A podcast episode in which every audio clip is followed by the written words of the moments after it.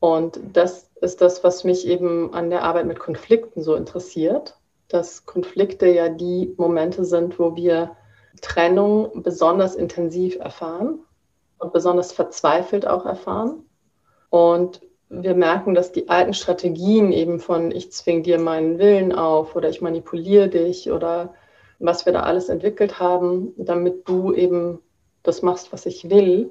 einfach ganz große Nebenwirkungen haben, also sehr viel Gewalt einhergehen, sehr viel Leid verursachen und vor allem meinen Grundschmerz nicht lösen, nämlich diesen Schmerz des Getrenntseins. Weil selbst wenn es mir gelingt, dich zu manipulieren und dich dazu zu bringen, das zu machen, was ich will,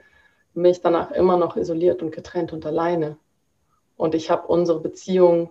missbraucht und verletzt und in gewisser Weise verloren.